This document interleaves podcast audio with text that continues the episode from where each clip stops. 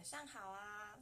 最近好像有点久还没开直播。今天呢，想要跟大家分享一个我最近感触蛮深的概念，就是如何计算你真正的时薪。会有这个想法，想要跟大家分享这个概念，是因为我自己最近非常有感，就是我其实现在身体状况有点不太好，然后不是很舒服。那这其实会影响到我工作上的效率。然后就让我重新思考了有关赚钱这件事情。所以，如果你也在思考自己工作的价值，我觉得今天的这个直播呢，跟分享会蛮适合你的。就是说，一般的人呢，会觉得时薪是什么？就是你，例如说，我们一周工作四十个小时，然后去除上你的，哎，不对。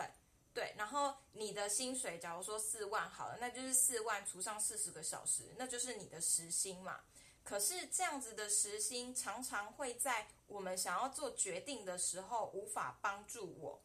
尤其是在假如说你今天有一个更想要做的工作，可是他的薪水比较少的时候。然后，如果我们都只用时薪去看待这件事情，其实你会忽略到非常非常多潜在的因子、风险跟价值。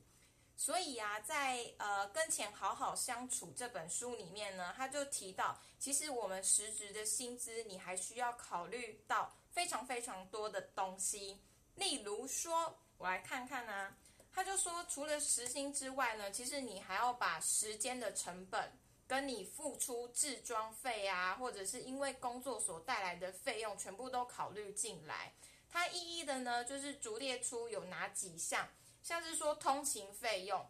两个工作如果地点不一样的话，那它的通勤费呃通勤时间就不一样。可是大家都说时间就是金钱嘛，所以你也需要把这样子的时间给加上去。例如说，你可能一周工作四十个小时，可是呢，你一天。可能需要花一个小时去通勤，那你就必须把这一周的呃薪那个时间全部加到你的工作时间里面去。那包括这中间你所费的油资，也都一起把它一并扣掉，就是变成说，例如说你呃一周工作随便啦，反正呢就是你把你的月薪，然后去减掉你一个月到底需要花多少的油费，那其实都是你的成本。然后里面还有提到，就是制装费。制装费我自己本人比较还好，可是像是如果真的是去做业务的人啊，你有一些特殊的场合需要制装，然后可能需要花心思去做搭配，那样子的时间跟金钱你要把它考虑进去。然后他还有提到一些外食，我自己呢最有感的是有一些人他工作。很不开心，那他就会花他的小周末，也就是礼拜五的时候，想说哦，那我就是礼拜五要去跟朋友开心开心聊聊天。他说，其实这段时间呢，也都需要把它计算出来，因为如果你今天不是做这份工作，你可能就不需要花时间去跟朋友吐苦水，然后来放轻松。包括说呢，有的人因为平常非常非常辛苦的工作，他可能一年就会给自己安排一次的旅游。那个旅游是为了放松，然后就是可以让他忘记工作上的烦恼。可是如果你今天是做一个非常非常开心的工作，然后平常就在旅游，你根本不会有这样子的烦恼啊。所以他说这些潜在的因子呢，全部都要把它计算进去。那为什么最近我又会开始对这个观念很有感？是因为我刚刚说的，我最近身体不太舒服，然后像我礼拜一下午我就请了假，然后那时候我就真的觉得我什么事情都做不了，就是有一点压力太大的感觉，然后。而且我觉得更可怕的是，其实我不太知道，因为我没有感冒，然后我不太知道我到底发生了什么事情，然后脑中呢就会一直想说，到底是什么原因导致我头晕，然后我就一直在那边 Google 看看到底有什么头晕。其实头晕这件事情就是可大可小，所以呢，它让我重新去思考了工作这件事情。是不是值得你赔上你的呃身体健康，或者是情绪跟快乐？因为情绪其实它就会影响到你的身体健康状况。然后呢，我那一天就是呃放假嘛，我就开始又想到了这个观念，我就觉得他讲的其实真的很有道理。然后我就自己呀把它重新算过了一次，我就发现说呢，我的时薪这样子算下来差不多五百块上下。那为什么我们要去计算这样子的事情？除了是帮助你在不同的 over 之间去做比较，就是全部的比较之外，有另外一个，它就是请你去换算你的生命活力。也就是说，像我这样子一小时大概五百块上下的薪水，是一分钟，等于说我一分钟会需要就是。一分钟值九块钱，所以我这个时候呢，如果我要去做一个花费的时候，我就可以去想说，这个花费是不是真的值得我去做？我可以去做一个生命价值的换算。假如说今天我可能要参加一个五月天的演唱会，我要去做分析的话呢，我就可以用这样子的生命，我自己的生命活力去换算说，好，我现在做的是这份工作，那我一分钟就是值十块钱。如果我今天花了两两千块钱，然后去参加一个五月天的演唱会，等于说我啊两千除以十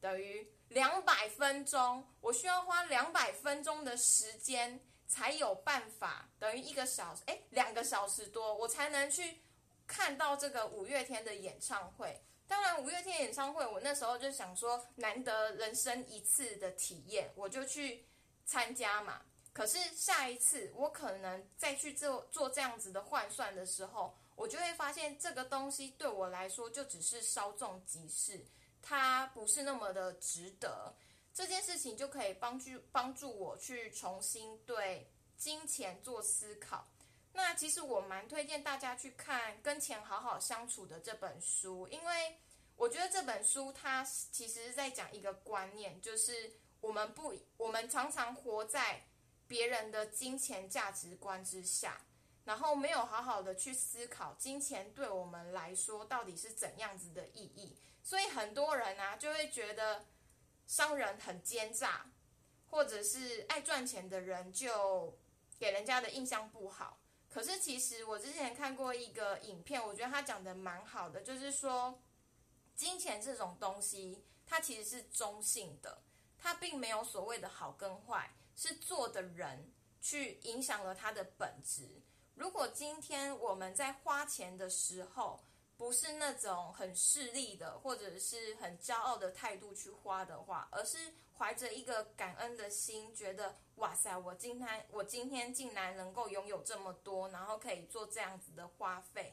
其实金钱它本身并无好坏，就是我们自己去定义。那跟钱好好相处里面这本书呢，就是在透过你的收入跟支出好好去检视之后，你就可以知道到底怎样子的消费习惯对你来说才是真正重要，而且符合你的价值观。它里面还有另外一点，我觉得也蛮棒的，就是他说你检视了你的收入跟支出之后，最重要的东西是你要去思考你自己的人生价值是什么。例如说，你这一生的人生价值觉得助人为乐好了，那你就要去思考你的每一份消费是不是真的有符合你人生价值，就是助人为乐这件事情。其实你认真去检视之后呢，你会发现，其实你常常心里想的跟你行为上所做的东西完全是两码子事。那两码子事会造成什么事情？就是你的心理不平衡。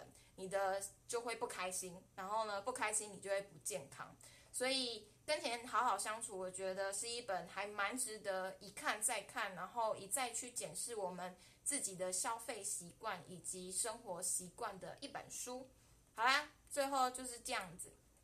嗯，所以我觉得这就是要考虑到，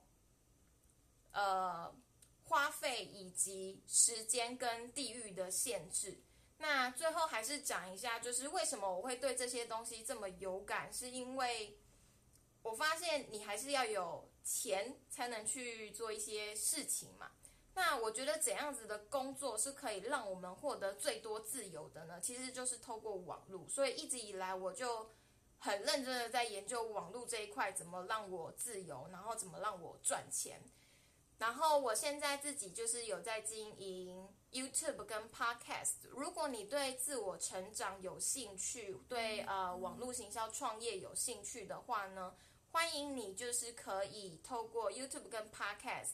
呃了解更多我最近的学习。那如果你对网络行销赚钱有兴趣呢，就欢迎你直接来私讯我，然后了解更多的详情。另外呢，我有创一个 FB group，叫做“小资女王为创业”，里面最主要会分享就是兼职创业跟一些个人成长、时间管理上的资讯。好啦，今天的直播就到这，我要来去休息了。